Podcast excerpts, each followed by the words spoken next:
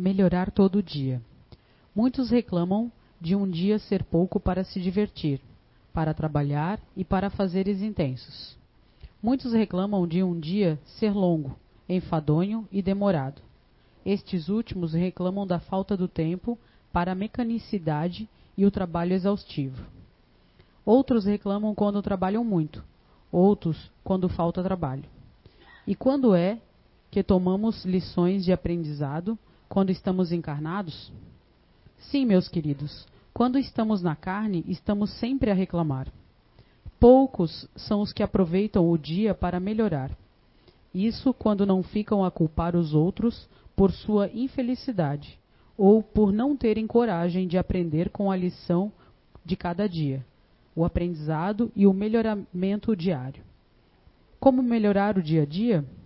Ao amanhecer, lembra-te que tens uma nova oportunidade de consertar o dia de ontem e aprender no dia de hoje, melhorando o dia de amanhã. Ao levantar, agradece ao Pai Maior e ao final da jornada do dia, eleva o pensamento ao alto, o mesmo, mesmo cansado ou abatido, lembra-te que estás começando e que é apenas um dia. Cria o hábito da prece diária, com pequeninas doses de reflexão, combatendo o condicionamento do homem de ontem, que insiste em retornar, aprisionando os pensamentos do negativismo implacável que gera o pessimismo e o desânimo. Meus queridos, o dia é a oportunidade bendita onde o sol dissipa as sombras de nossas mazelas e a chuva lava as sujeiras do nosso egoísmo. Melhorar no dia a dia é travar o combate, primeiro com os maus hábitos, que se tornam viciações mentais e que impedem o equilíbrio, no qual te brindará com o melhoramento de cada dia. Renova-te e inicia o no dia de hoje. Não esperas para amanhã o que podes e deves iniciar hoje, melhorando ontem e crescendo amanhã. Psicografia recebida pelo médium Zé Araújo, por, de Jacob, uh, no CEIU Recanto do Saber, dia 9 de novembro de 2007. Essa psicografia é uma das que estão no livro Ensinamentos de Outra Dimensão. Boa noite. A todos que estão aqui, os que estão na internet, né? Então, que a paz esteja com vocês, né? Falando em paz, eu, eu há um tempo atrás recebi um e-mail que eu sempre mando muita paz para as pessoas, né? Seja para o Divaldo, quando eu mando um e-mail para ele, ou para qualquer outro amigo lá de Portugal, do Brasil, por aí fora. E aí uma das pessoas que eu mandei muita paz, aí a pessoa respondeu meio assim, ó, sempre estou em paz. Mas a resposta dela, né, é, achava porque as pessoas podem achar que a pessoa está desejando muita paz e você não tem paz, né? E quando você encontra a pessoa sem paz, a pessoa se incomoda um pouco. Mas o meu muita paz é um clichê antigo já, que faz parte da, da minha personalidade. Acredito que eu devo ter alguma vida lá na Arábia, né? Então, quando se pronuncia Salam Aleikum, né? Que a paz, né? Que a paz esteja com você. Então, vamos lá. Então, a palavra ciclo é uma palavra que tem origem no termo grego é kiklos, que significa uma série de fenômenos cíclicos que se renovam constantemente. Isso é o significado de ciclo. Existem os ciclos da astronomia, existem os ciclos naturais e etc. Mas nós vamos tratar aqui vários ciclos para chegarmos onde vamos chegar. Existem ciclos para todas as coisas. Para tudo existe ciclos. Por exemplo, no dia a dia a gente tem um ciclo do dia, o ciclo da noite, Hoje eu tive a oportunidade de ver os dois, né? Vi mais ou menos quando o sol estava nascendo e quando vinham para cá, vi o sol se pondo, que é muito lindo. Tem pessoas que acordam, nunca vê o sol nem nascer nem se pôr, né? Não é verdade? Mas é muito bom quando a gente tem a oportunidade de ver esse ciclo do, do sol, que é dia, que é noite. É uma maravilha, né? Então. Nós, temos, nós estamos sendo guiados, sempre guiados, através de vários ciclos em vários aspectos da nossa vida e da própria natureza humana. O ciclo no qual nós marcamos o ano de vida, por exemplo, nada mais é do que a Terra dando uma volta completa em torno do Sol, que marca 365 dias e 6 horas. Não é? E, na verdade, a Terra está girando em torno de si mesma no movimento de rotação. É o que equivale a 365 dias e 6 horas. E que as pessoas fazem aniversário. Né? Mas, assim, um ciclo que eu acho fantástico e natural e realmente sempre admirei, não sei porquê, desde pequeno, de criança, né? Admirei sempre, é o ciclo lunar. Eu acho fantástico esse ciclo lunar de 28 dias, que são quatro é, ciclos da Lua, né? Começa, vamos começar pela Lua cheia, aí depois de sete dias a Lua fica metade escura que se chama o quarto minguante. Mais sete dias e a lua fica totalmente escura, não é? Que se chama de lua nova. Mais sete dias, a lua fica metade, vai clareando até ficar metade iluminada, se chama de quarto crescente.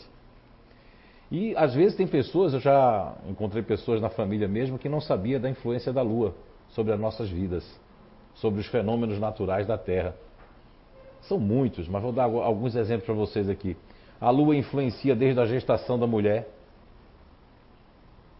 ao ciclo menstrual, as marés, no sobe e desce das marés, a pesca e tantas coisas que os índios, que as pessoas que sabem da natureza sabem muito mais do que todos nós.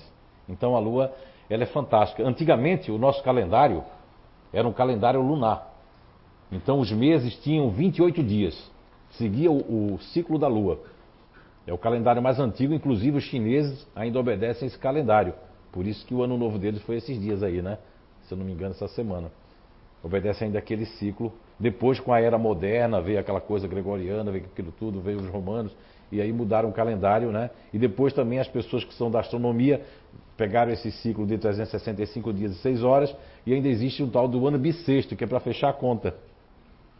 Que às vezes não fecha a conta do ciclo da Terra. E os ciclos estão interligados, na verdade, né?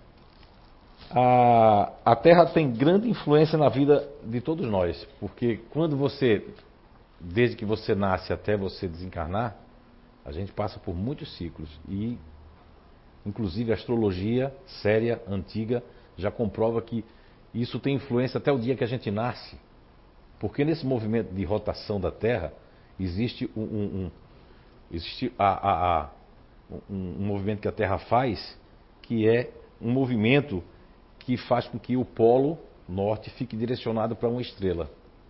Se chama estrela polar.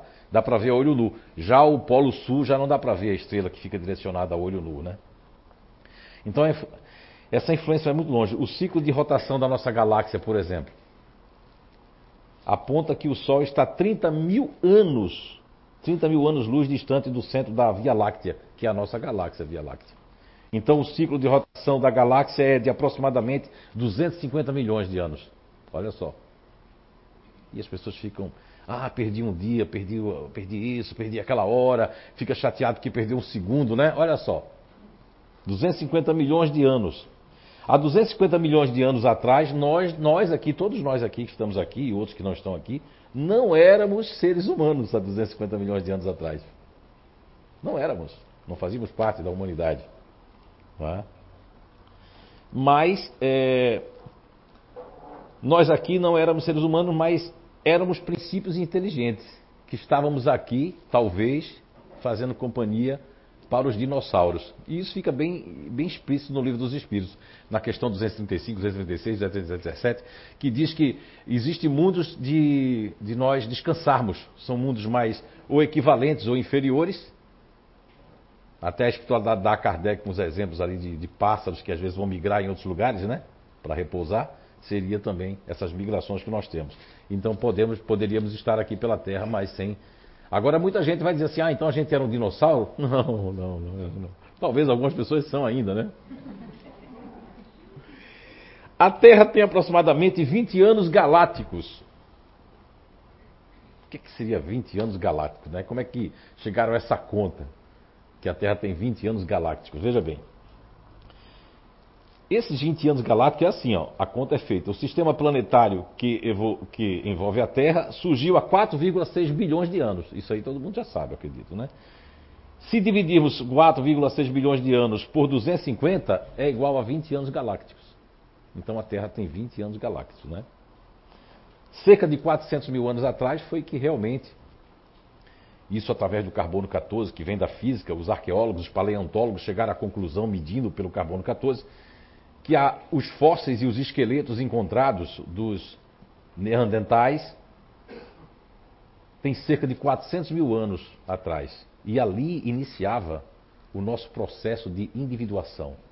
Ou seja, de co começarmos a perceber que nós éramos pessoas que tínhamos uma individualidade. Eu até trato isso, não sei se é no Você a Cura 1 ou é no Quem Sou Eu, Quem é Você, que eu trago algumas coisas dos neandertais. Também trago no livro Arqueologia do Ser, né?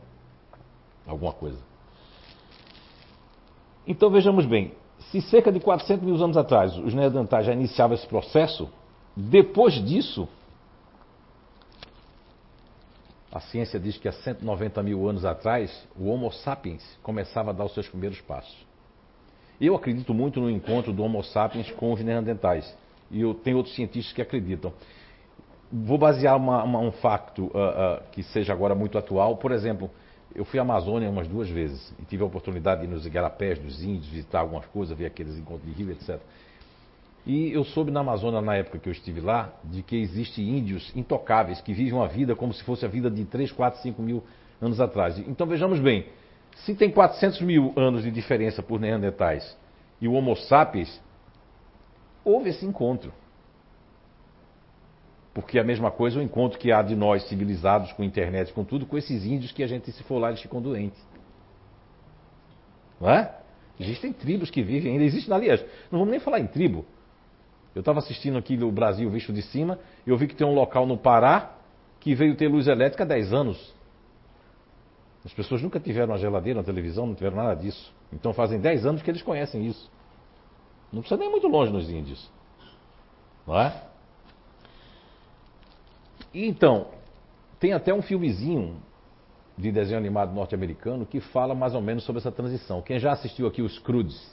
Alguém já assistiu os Crudes? Vai ter os Crudes 2 agora em 2020. Eu vou até anotar aqui, mas não tem nem lápis aqui. Será que tem? Tem aqui. Para vocês botarem lá na internet, tem dublado, viu, gente? É assim, ó. Coloca isso assim na internet lá. Crudes. É um desenho animado onde retrata mais ou menos os neandertais, a época das cavernas, porque há mais ou menos 13 mil anos atrás, 13 mil anos atrás, nós estávamos, ou aqueles que são terráqueos aqui, estavam nas cavernas há 13 mil anos atrás. 13, 14 mil anos atrás. E aí, se pegarmos o livro, com a psicografia de Chico Xavier, o livro A Caminho da Luz, pelo Espírito de Emmanuel, onde ele traz que há mais ou menos 13, 14 mil anos atrás, o Cristo cósmico Jesus recebia uma turba de mais de 30 milhões de espíritos do orbe, que não é orbe, né? do sistema de capela, de um dos orbes do sistema de capela, ou da capela. Espíritos que não conseguiram se adiantar no ciclo evolutivo daquele sistema. E tem uma coincidência, né? De que nesses 13, 14 mil anos atrás, as coisas começaram a mudar. Nós começamos, iniciamos a nos espalhar pelo planeta em civilizações diferenciadas. Estudos científicos, arqueológicos, dizem e comprovam que a primeira cidade foi a meio quilômetro da cidade de Jericó, lá em Jericó, com 500 habitantes, casas de todas feitas de pedras. Agora imaginem que isso foi o que descobriu. Em outros lugares já existiam também. Outras civilizações diferentes. E aí, com a chegada desses capelinos, muita coisa mudou. Porque essa casa, essa cidade de Jericó data há 10 mil anos atrás, cerca de 10 mil anos atrás. Então quer dizer que nesse período de 8.600 a 14 mil anos, esses capelinos começaram de outros planetas, começaram a vir migrar aqui. E isso é muito interessante no ciclo da nossa vida, porque se nós observarmos ali que há 25, 26 mil anos, quando o eixo da Terra ele apontou lá para aquela pelo, é um sistema de precessão, né? Que faz com que a Terra gire assim e os polos da Terra são inclinados. Houve uma época aqui, por isso que eu digo aqui, o nome é Recanto do Saber, porque a gente tá, tem que estar tá sempre se aprimorando. Houve uma época que eu falei aqui sobre que devia inclinar o eixo da Terra. Eu falei uma besteira, uma bobagem naquela época. Depois a espiritualidade me corrigiu, há muitos anos depois, dizendo: meu filho, se o eixo da Terra se verticalizar, nós vamos ter dois climas como a época da, das geleiras glacial. O, o, o eixo da Terra ele é inclinado exatamente para que a gente tenha as quatro estações. Porque imagine se você. A Terra ela não é perfeitamente esférica. Ela tem uma, uma, uma buja assim no, na linha do Equador. Pode ver que ela não é, ela não é totalmente esférica, assim, perfeitamente esférica, né? Na linha do Equador ela faz assim. E ela é inclinada para que possa exatamente ó, fazer esse movimento de precessão. E o que, é que isso tem a ver com, com o ciclo da vida? Tudo a ver. Porque isso modifica tudo. Quando o homem mexe na natureza, eu, quando era criança, que as pessoas diziam que estava tirando petróleo, é o que passava na minha cabeça. Eu era criança, via aquelas eh, passando petróleo, puxando, eu pensava assim: meu, se tirar muito, vai furar a terra. A terra vai ser igual um balão, vai voar, não é? Imaginação, né, de criança. Mas assim, o ciclo de, de, eh, Então, esse ciclo ali, se dividirmos 400 mil anos dos Neandertais, né? Vamos fazer uma continha básica: 400 mil. Eu sou economista como o André, mas vamos fazer uma continha, né? 400 mil anos. Aí por que eu vou dividir por 100? É bom explicar.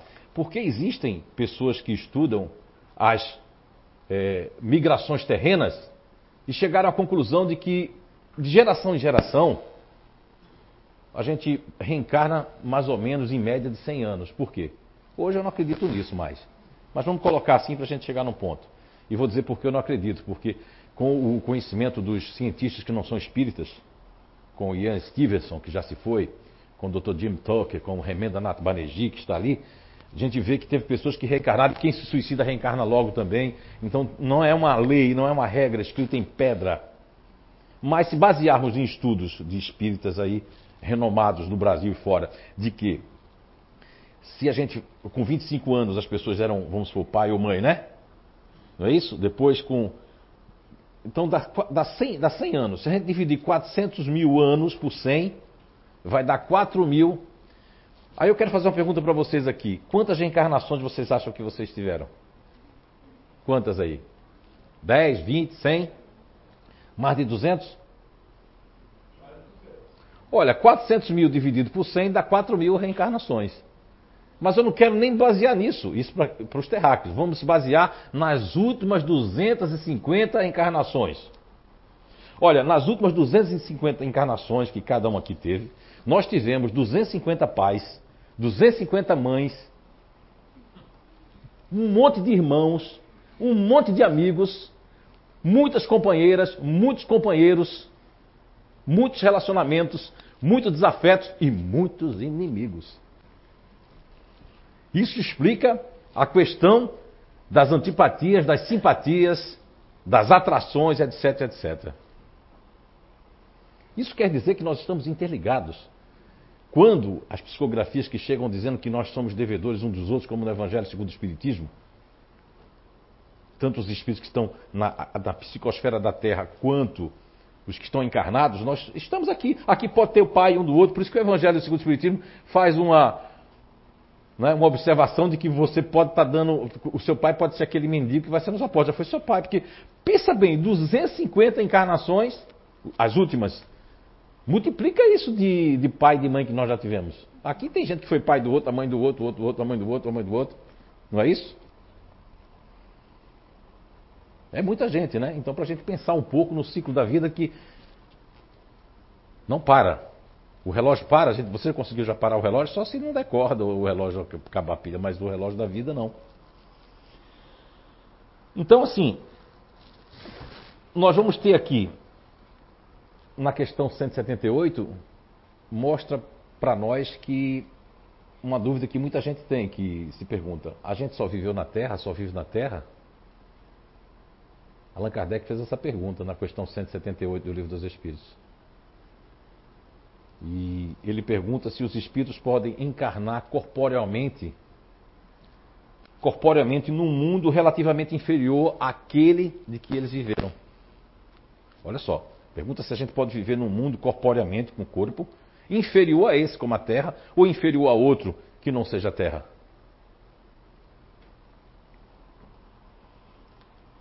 E a resposta é que sim. Se for para cumprir uma missão e ajudar no progresso. Quer dizer que existem muitas pessoas que estão aqui que são de planetas e mundos mais adiantados, mas vieram para ajudar as pessoas.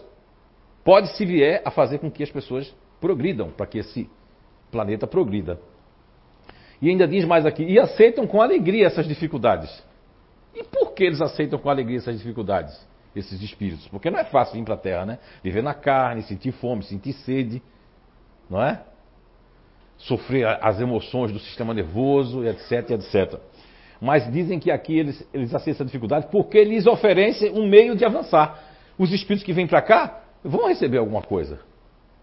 Vai avançar para outros mundos maiores.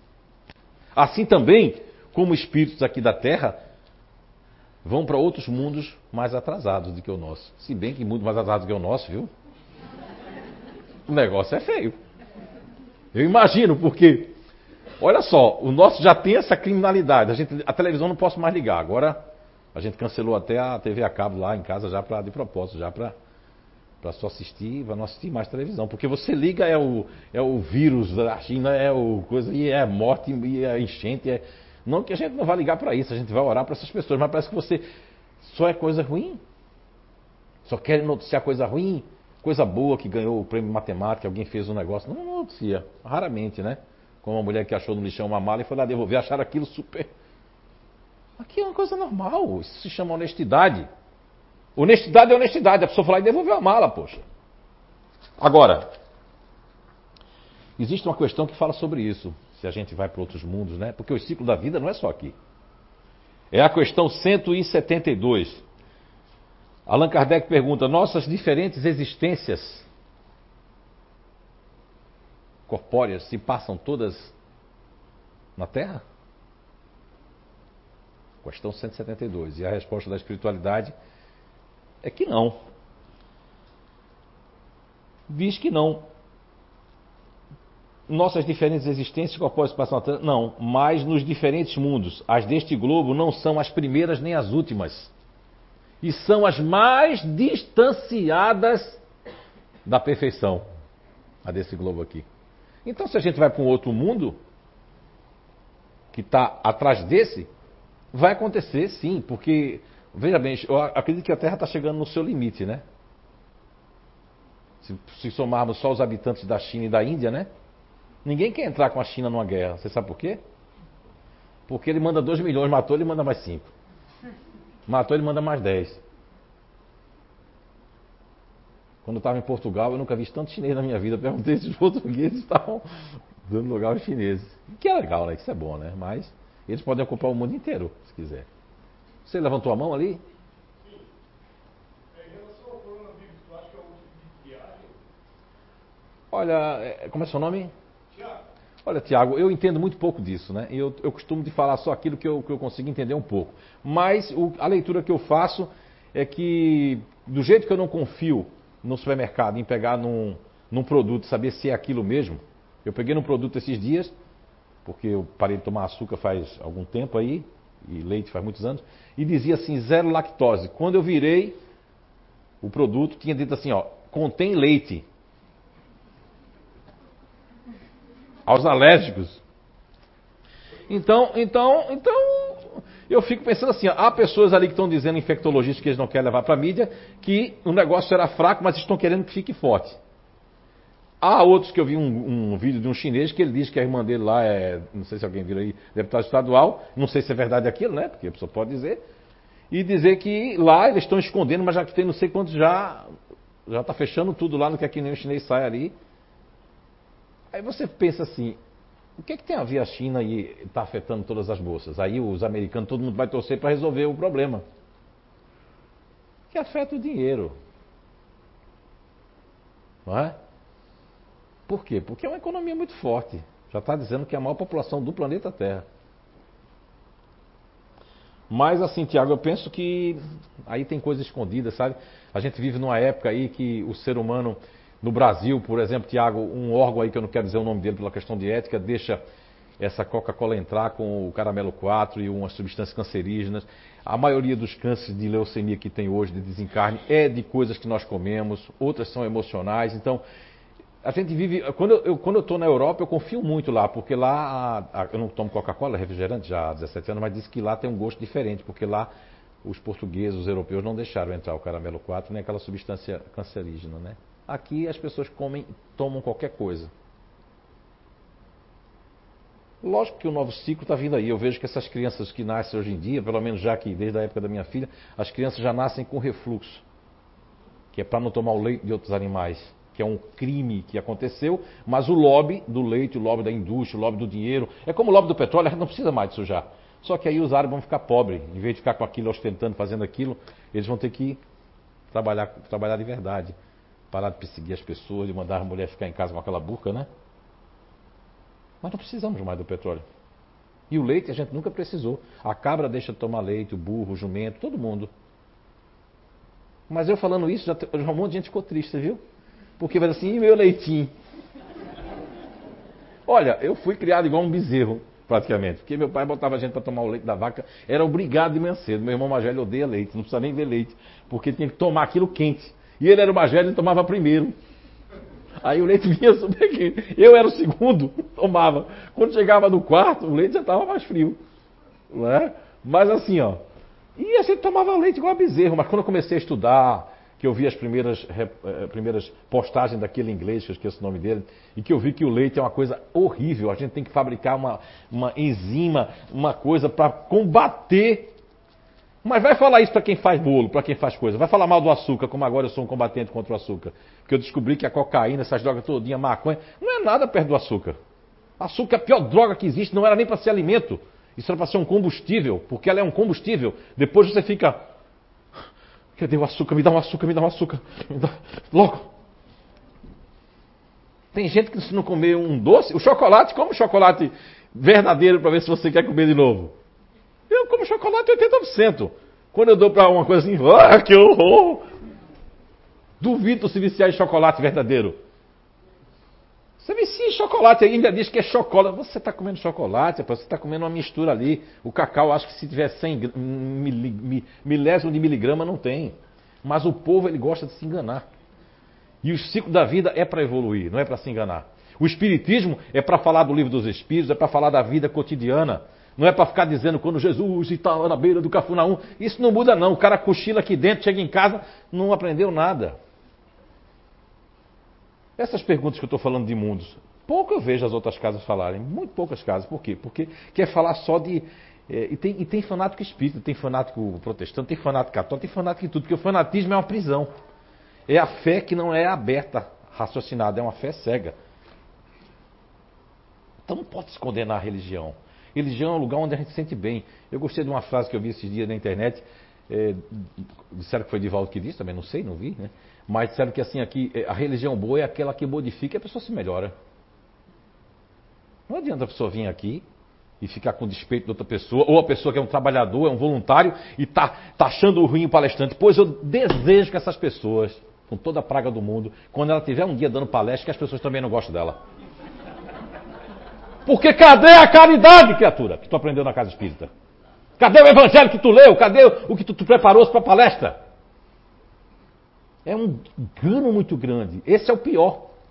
Porque a pessoa que está aqui dentro, que trabalha, que é voluntária, que sabe e que fica julgando os outros, ela vai ser maior condenada porque aquele que mais sabe, mais será o quê? Eu não escutei. Isso. Exatamente ficar julgando palestrante porque é chato, que eu não gosto. Não. Aí onde é que está o dever, o exercício do ciclo de evolução? É a gente assistir aquela pessoa e procurar ver o melhor da palestra dela. Que aí você vai ser abençoado para dar boas palestras, para fazer bons negócios, para fazer boas coisas. Vai parecer, sabe com o quê? O pistoleiro, o matador, entra na igreja, reza, pede força para matar a pessoa, Acho que é assim, né? Eu não me lembro mais. Beija, vai lá e. É a mesma coisa de quem julga palestrante, quem julga as pessoas que vêm na casa que vive ali rezando, mas é a mesma coisa. O mesmo é o mesmo nível de consciência. Não tem diferença. E ainda mais, pior porque o assassino ele não tem um evangelho, ele não teve preparou para palestra, ele não estava falando coisa. É muito pior. Não é? Eu saí um pouco aqui do meu negócio do meu roteiro aqui. Primeira vez que eu faço uma cola na minha vida. é que eu ando com a cabeça meio desvairada. Mas onde é que eu estava mesmo? Me perdi. Mas a gente se acha aqui. Então, como, dizia, como diz a questão 172 do Livro dos Espíritos, nós também passamos a ir para outros mundos. Agora existe uma peneira. Vocês imaginem que as pessoas ficam pregando por aí. Eu, sinceramente, vou dizer, ó, e pode ficar registrado. Eu não acredito quando as pessoas dizem que o, o, a Terra está passando pela transição para a regeneração. Não acredito. Então vocês têm que assistir a televisão. Eu deixei, mas assistam todo dia e vejam se está realmente. Nós somos um planeta de expiação e prova. Somos, estamos. Somos não, estamos. E lembra das 250 encarnações, das 4 mil encarnações? Então, tem parentes nossos aí matando as pessoas aí. E o que eu entendi do Evangelho segundo o Espiritismo, do Livro dos Espíritos, da questão 1, quem é Deus, até a questão 919, o que eu compreendi nos vários estudos que já fiz ao longo desses 30 e poucos anos, é de que todos nós somos responsáveis pelos outros, uns pelos outros. Enquanto as outras pessoas não evoluir, a gente também não sai daqui. E aquelas que. E quando houver a transição, aí vai haver a peneira. Aí vai para aqueles mundos como tem a questão 172, vai para mundos mais inferiores, ou quando está a questão 178. Muitos aqui vão para outros lugares como uma missãozinha, né? Mas os outros vão realmente, ó, médico. Não existe seu cargo, seu conhecimento, seu grau de intelectual. Você vai se sentir como os capelinos se sentiram aqui. Que é na questão 610 de O Livro dos Espíritos, que fala sobre a mentempsicose. Os capelinos sentiam-se escreveram isso nos ditos e aeroglifos egípcios, de que se sentiam em verdadeiros animais. Porque imagina aquela época que a pessoa estava uga, uga, uga, a pessoa vinha assim, ou nos neandertais, sentia que estava vindo em corpos de animais.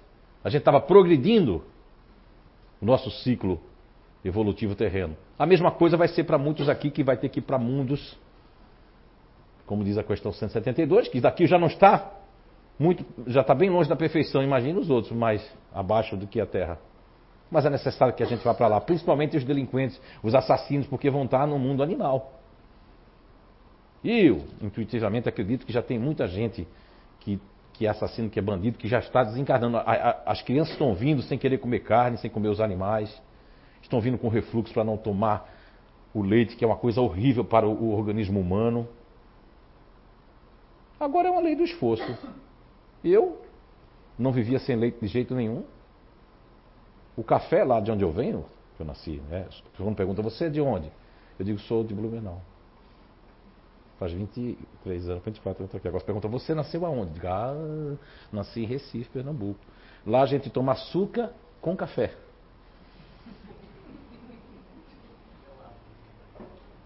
Não é? Agora, e aí? Três anos sem tomar açúcar. Café amargo. Se acostuma, é lei de esforço, é disciplina. Minha, minha avó dizia, não sei se vocês têm esse ditado aqui, mas não existe glória sem sacrifício. Você vê as pessoas aí, ou magrinha, ou magrinha, né? Mas a pessoa diz assim: amanhã, segunda-feira, eu começo a minha dieta. Segunda-feira eu vou correr. Semana que vem eu vou caminhar. E nunca começa. Então, a reencarnação, os ciclos, é uma questão de esforço diário. Nós temos, inclusive, ciclos. É, Eu ter alguma coisa para falar aqui ainda. Nós temos ciclos é, da teimosia, do orgulho, não é? ciclos das amizades, ciclos dos relacionamentos, ciclos da fofoca. Porque tem gente que já foi muito fofoqueira, passou a fase. Aí aquela pessoa que não se encontrou mais, assim, se contar uma, mas a pessoa não quer mais. Porque ela já passou do ciclo da fofoca. Mas é um perigo porque ela está em abstinência. Aí quando vê, já começou a fofocar de novo. É? E agora vamos falar aqui, ó, é, eu quero fazer uma pergunta para vocês, posso? É, vocês acham que todos vocês aqui têm o mesmo comportamento, o mesmo jeito de ser? Não? Hum, ok. Então, alguns anos atrás, há 23, 22 anos atrás, não, já 24, estou aqui 23 anos atrás, 22, eu, eu fiz uma, uma pequena descoberta aí sobre a parte comportamental natural, né? E a gente fez uma descoberta que hoje a gente está chamando de BNI. Quer dizer, a descoberta é do P, né? Mas a BNI. O que é BNI? Base Natural de Inteligência. É para anunciar um carro, minha filha? Não? Ah, tá certo. Não, o carro, se tiver, não é para vender, não. se tiver é, trancando alguma garagem aí. Agora, então BNI significa Base Natural de Inteligência. E na Terra nós, nós temos ciclos comportamentais, não só baseado na questão 804 do Livro dos Espíritos, onde Allan Kardec pergunta por que Deus otorgou diferentes aptidões, né, para que as pessoas tenham diferentes aptidões. Aí lá a resposta da 804 é bem longa, porque assim Deus o quer para aqui, e no meio tem dado dizendo para nós experimentarmos, experienciarmos várias coisas. Mas essa descoberta quem prova são vocês, e quem vai provar aqui são vocês mesmos. Nos ciclos das três bases naturais de inteligência, base natural ativa, base natural racional e na base natural emocional, todos nós aqui estamos inseridos, mesmo que viemos de outro planeta, somos obrigados a vestir a roupa terrena. E a roupa terrena, seja perispiritual, do campo mental e depois no físico, vai obedecer a essas regras que são terráqueas. Vamos lá. Quem aqui de vocês só vai levantar a mão quem sentir assim. Quem aqui acha que é muito ativo, muito ansioso, quer tudo para ontem, está sempre no futuro, tem que terminar o que começa, levanta a mão. Olha, levanta mesmo aí, não tem. Os outros odorantes podem levantar. Olha aí quantas pessoas. A comprovação estão com vocês. Agora eu faço uma pergunta.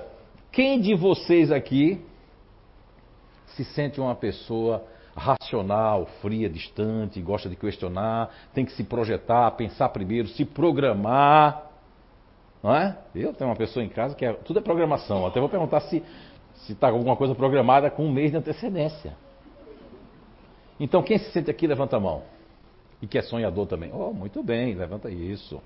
Agora aqui, quem de vocês aqui se sentem uma pessoa emocional, que gosta de ajudar as pessoas, que gosta de se relacionar, que tem dificuldade de aceitar a rejeição, que fica se perguntando por que fulano fez aquilo, que sempre está ali, ó, meio que metida, já ajudando as pessoas, se metendo, que está criticando, que está sofrendo, levanta a mão. Opa, tem mais aí, ó. A maioria. E as pessoas que não levantaram a mão porque não ainda estão se entendendo, não se conhecem. São as pessoas que estão mais no Matrix, no sistema. Ontem me perguntaram num curso que eu estava ministrando o que seria o Matrix, que a pessoa disse, o senhor fala tanto do Matrix, explique por favor. Talvez aqui tem gente que fica aqui também. Eles estão falando Matrix? Ele está falando daquele filme? Vou contar a história para vocês. O Inato era aqui na rua Goiás ainda, na sala da, da nossa casa. E um rapaz eu perdi até o contato desse rapaz, porque vou que contar outra historinha no meio, que o meu filho na época e a mulher, o que é que eles fizeram? Cortaram a minha conta do, do Terra, que a gente queria cortar. Só que esqueceram que cortando o Terra, cortou meus e-mails também. Foi embora tudo. Fiquei sem e-mail, fiquei sem tudo na época, né? Hoje deve ter outros meios de recuperar. Na época não tinha. Isso já faz muito tempo, tá? E esse aluno, é ao mesmo tempo, quantos anos faz o Matrix o filme? Tem a época dele aí. Quantos tempos? 18 anos? É, nessa faixa aí. Então é, faz muito tempo. E aí o aluno chegou assim: olha, a sua, a sua ferramenta, esse trabalho aqui, esse curso, tem tudo a ver com Matrix. Confesso a vocês que eu fiquei, ele disse que era um filme, assisti o filme, não entendi nada, me senti burro. Eu digo, meu Deus do céu. O que, que esse rapaz comparou isso? E eu fiquei, porque eu sou assim, eu, eu podia ter perguntado para ele, eu disse, não pergunto. Depois ele passou um e-mail lá, o senhor já descobriu? Eu digo, não, mas vou descobrir. O senhor quer que ajude? Eu digo, não. E aí eu assisti o segundo. Aí eu descobri. E eu entendi o que ele quis dizer, que quem está naquela nave, naquele negócio lá de é, Zion, né? Acho que é Zion, se não me engano. Não é? É Zion, né? O nome é uma, que é Zion, que está todo mundo lá, com os farrapados, com aquela roupa. Ali é a realidade. E o pessoal que está lá no, no mundo digital, aquele é o Matrix. É a ilusão, as pessoas estão achando tudo aquilo, estão se iludindo, acham que são aquilo. Tem muita gente que se obriga a ser ativo, nem nasceu ativo e vive assim, ó.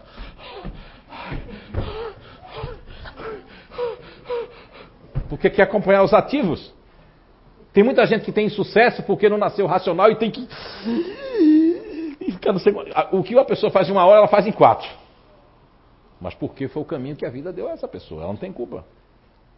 E as pessoas que nasceram, que não nasceram emocional, quer ser emocional, aí faz assim, ai querida, pergunta se eu posso. Não, pergunta se eu posso. Você pode? Posso, posso. Mas quando você sai, que desgraça! Eu não queria ir. Porque é uma máscara. Eu não sou emocional. Ou eu só sou emocional só pra mim. Quando eu tô assistindo um comercial de margarina, um filme, a lágrima vem, chega alguém, eu digo, ai, tá coçando meu olho. Mas quando eu chego no enterro de um parente, eu não consigo chorar. Ou quando alguém está com a dor, eu digo, toma um comprimido. Toma Doril, que a dor sumiu. Então muitas receitas prontas são como esse remédio aí, Doril, são paliativos. Não vão na causa. E nós, nesses ciclos das bases naturais de inteligência, hoje quem está emocional pode ter sido ativo. Por isso que tem muito emocional que traz o homem velho. O que seria o homem velho que nós falamos tanto aqui? Na doutrina espírita, não dessa mais nessa atualidade, mas há muitos anos atrás, se usava muito esse vocábulo, essa terminologia do homem velho. Quer dizer, aquele eu do passado que a gente traz, ou que foi muito marcante aquela reencarnação. Então, uma pessoa que passou por uma, uma, uma coisa muito, muito, muito, muito ativa, que ela era demais, que ela vai agora migrar num ciclo ativo, de inteligência ativa, pode ver que ela é emocional, mas ela também tem uma formiga. Não é? E as pessoas que foram racionais, frias, calculistas, não tinham pena de ninguém. E essas pessoas são chamadas pelos autores aí de psicopata. Eu não acredito na psicopatia porque o espírito quer acreditar na psicopatia, então não acredita na reencarnação nem na renovação do ser. Lógico, você imagina uma pessoa que era racional, fria, calculista, não tinha pena de ninguém, reencarna agora num ciclo racional, no, num ciclo emocional. E ainda mais num grupo natural de inteligência para ser disponível. Aí a pessoa tem aquele homem velho arraigado, não conseguiu suprimir ele. Então, ele é igual a barata. Você sabia que a barata morde e assopra? A barata ela morde você e depois ela sopra. Mas você não sente nada. Então a pessoa é daquela que faz o bem e o mal. Ai, querida, sim, eu vou te ajudar. Mas se você pedir ajuda a ela, ah, demônio, tu vai ver, eu vou me vingar.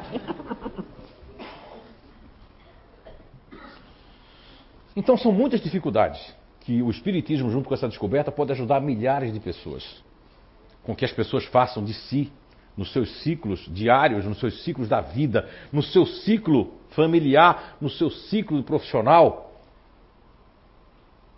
Porque muita a mais das vezes as decepções que nós temos é nas falsas expectativas que nós criamos. Porque as pessoas criam falsas expectativas e culpam a Deus, culpam o universo, culpam a todo mundo. Eu tenho pessoas na minha família que têm mania de culpar a minha mãe. Aliás, ao meu pai, que é a minha mãe. Isso é a culpa, a culpa é de mamãe, a culpa é do papai, a culpa é... Que nada. Não existe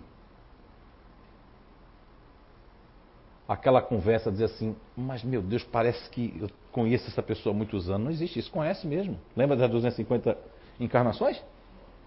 Assim como você vê uma pessoa, você sente uma coisa ruim, Parece que aquela pessoa vai fazer o mal e você não segue a intuição. Essa intuição é uma questão espiritual que a gente não sabe explicar. E que muitas pessoas acham que tem um déjà vu, né? Existe o déjà vu do sonho. Você diz assim, meu Deus, igual o sonho. O sonho foi uma advertência, querida, querido. As pessoas não querem, as pessoas são teimosas, é o ciclo da teimosia. É desse jeito, você assim. É perda de tempo. Lembra aí dos 4,6 bilhões de anos que tem a Terra? Dos anos que dá? Dos 13 mil anos que o Polo apontou para a estrela e que houve mudanças aqui? Então vai por aí. Quando houve essa mudança que apontou para a estrela, os capelinhos vieram. E mudou-se muita coisa na Terra. Mas nós temos que fazer a diferença hoje. Não é ontem. Porque as pessoas que nasceram, por exemplo, numa base ativa, e que elas eram muito racionais, pode ver que ela é uma ativa cansada, né? Ela faz, mas reclama. Só eu que faço. Ninguém faz. Porque é o requisito de que eu vivia, né? Na rede, conectado com a rede. Mas naquela época não existia a rede Wi-Fi. A rede é aquela que fica assim, que dormia. Agora, imaginem vocês que há pessoas que estão numa base racional e eram ativa. Aqui na casa a gente tem umas duas ou três que eu já notei. E tínhamos outra ali que é a pessoa que, assim, que entra em pânico. Teve um caso aqui de uma pessoa, que um trabalhador que até se afastou, que a, a pessoa está em pânico. Por quê?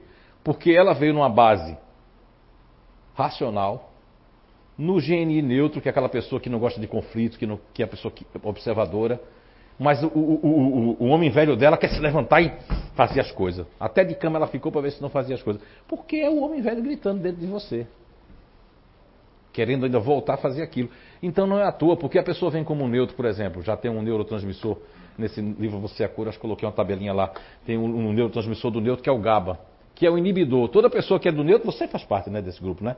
Você às vezes não tem vontade, não. Hoje eu vou falar com a Júlia, hoje eu vou dizer umas boas para ela, vou falar com meu marido, hoje eu vou falar. Faz todo aquele ensaio, mas quando chega, você pergunta assim: o que é que você quer? Pergunta para mim. O que, que você quer? Não, não, eu só estava passando aqui.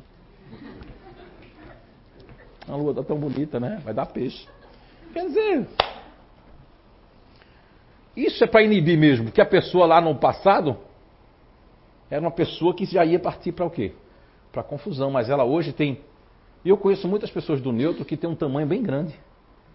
É gente bem grande, mas não faz mal a uma mosca, não quer fazer nada com ninguém. Uma hora pode até matar, mas não, não gosta de conflito, não quer confusão, não quer nada disso. E os neutros que são meio assim marrento, meio assim, isso é o homem velho, e ele acha bom isso. Não, ele devia ver assim, meu, se eu conheço esse conhecimento, espiritual, conheço esse negócio do meu grupo, por que eu vou estar me orgulhando de ser bravo ou de, ou de ter disposição para ir para briga? Lê do engano, você, saúde, lê do engano, você está querendo voltar a ser o homem velho. Não tem que se orgulhar disso.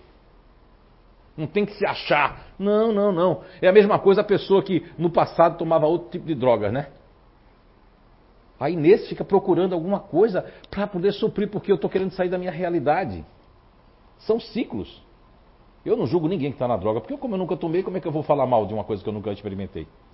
Tem irmãos que já experimentaram, eu nunca experimentei. E agora, nessa altura, eu não vou experimentar, né? Não é não? Por quê? Não vou. Não me apetece, como diz os portugueses. Não é? Agora, não condeno ninguém que faz. Porque você só pode falar de uma coisa que você conhece, não julgue ninguém. Como hoje mesmo é o dia do. Não devia existir isso, né?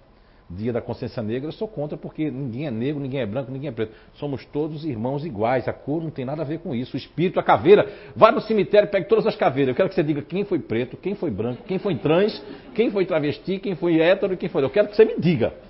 Vamos fazer uma aposta. Quero que você vá no cemitério, a gente vai agora. Não, agora está de noite, está escuro. De manhã com o sol. Vamos tirar as caveiras e você vai dizer assim, ó, essa foi negra, essa foi branca, essa foi trans, essa foi. O espírito não tem sexo. Ele desencarnou com 99 anos, ou não completou os 100, ou completou os 100, que é o Jorge André dos Santos, um psiquiatra baiano que escreveu um livro chamado Forças Sexuais da Alma, onde ele traz muitos estudos e comprovações de que o espírito não tem sexo.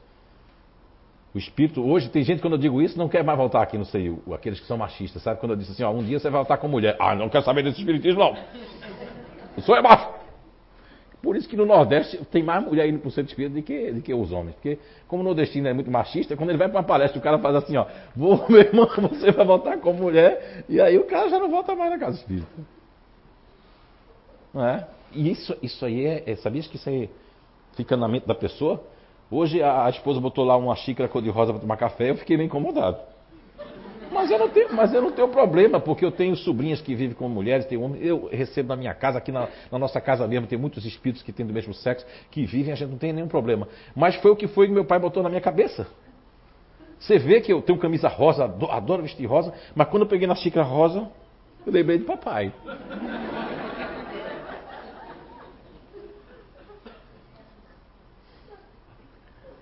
Olha só como as coisas podem ficar impregnadas na criança, no adolescente.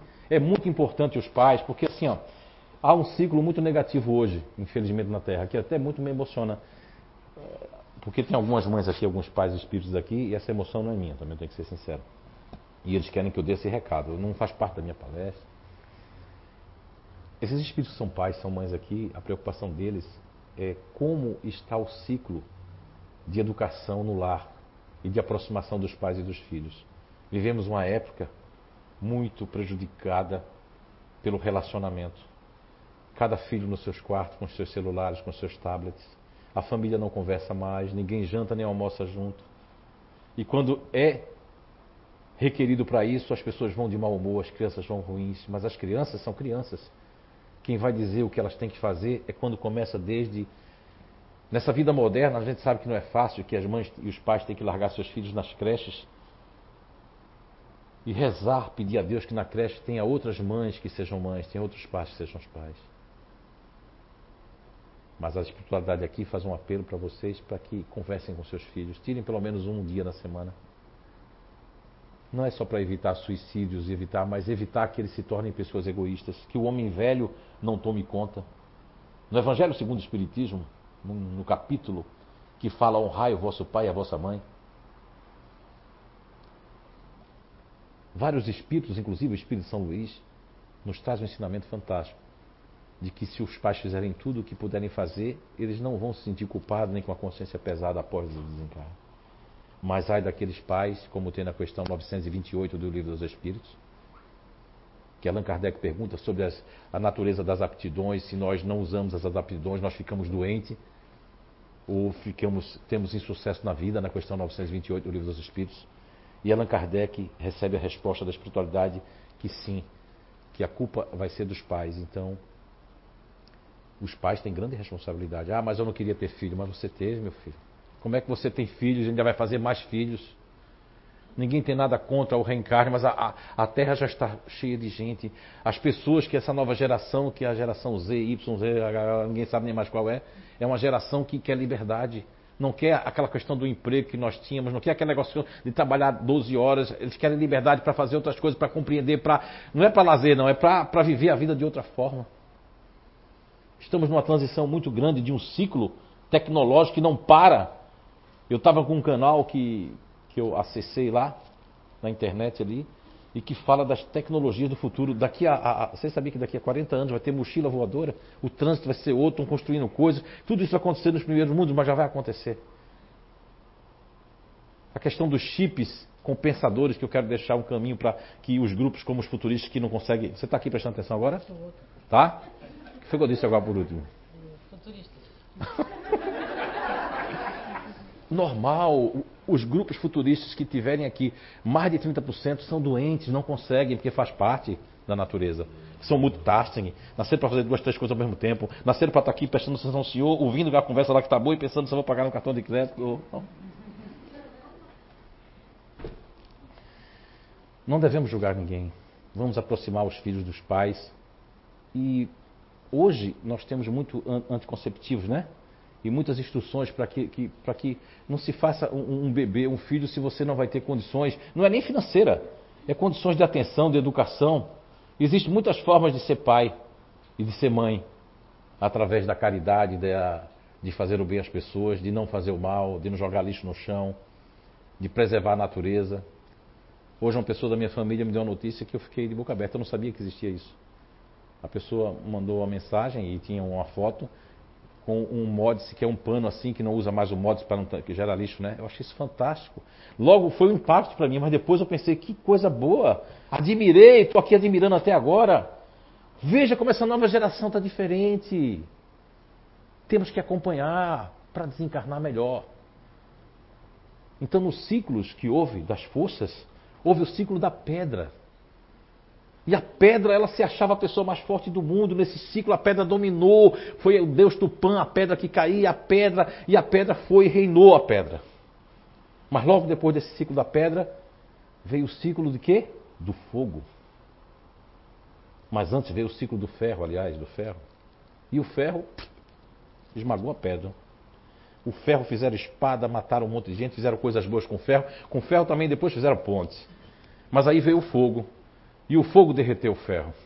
forjou também o ferro, fazia o que quisesse com o ferro. O fogo queimava florestas, o fogo fez muita coisa boa, mas também fez muita coisa ruim. Mas o fogo também aqueceu o corpo, aqueceu o ser humano. O fogo fez a fogueira. O fogo fez o fogão que cozinhou a comida. E depois do fogo veio a era da água. A água apagou o fogo. Mas a água também fez muita coisa, muita chuva, muita plantação, mas destruiu muita gente. A água também fez inundações, tsunamis. É?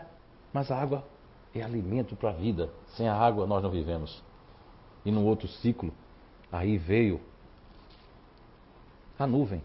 E a nuvem, ela tem uma utilidade: sugar a água, tira água, evapora a água, sobe, a nuvem chove, a planta cresce. Mas a nuvem também absorve os raios, e os raios também matam seres humanos. E as nuvens produzem o trovão, que faz com que a minha mãe, muita gente, tenha medo, se esconda debaixo da mesa. Mas a nuvem tem sua propriedade e o seu bem-estar também, de trazer chuva para onde tem seca. E depois da água vem outro ciclo, que foi o ciclo dos ventos. E os ventos fizeram que o ar ficasse puro. Levaram a pureza da floresta, da Amazônia, da África, e os ventos também produziram coisas terríveis, como os furacões, como os se chama aqueles que, tornados que passam por aqui por Santa Catarina e por vários lugares dos Estados Unidos. Mas o vento é maravilhoso. Quem não gosta da brisa quando você está com calor em Blumenau? Ah, se tivesse um vento. Pior em Dayal. Mas o vento é maravilhoso.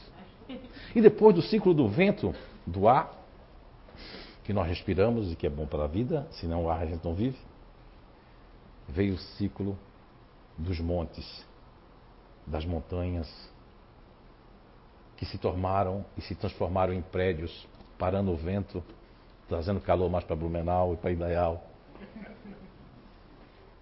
Mas o ciclo dos montes cresceram e o homem veio lá e derrubou os montes, fizeram prédios, fizeram casa, fizeram tudo, e o homem nessa vida moderna, nessa tecnologia, e o homem não se encontra. O homem destrói a natureza, o homem não olha para o futuro vive só o agora, destruindo aquilo que o seu filho, o seu neto vai precisar outrora. E depois vem o ciclo do Espiritismo, da Boa Nova, da quarta revelação. E vem o Espiritismo, vem o CI, o CEAM Recanto Saber, e traz esse conhecimento para vocês. Muita paz e até a próxima.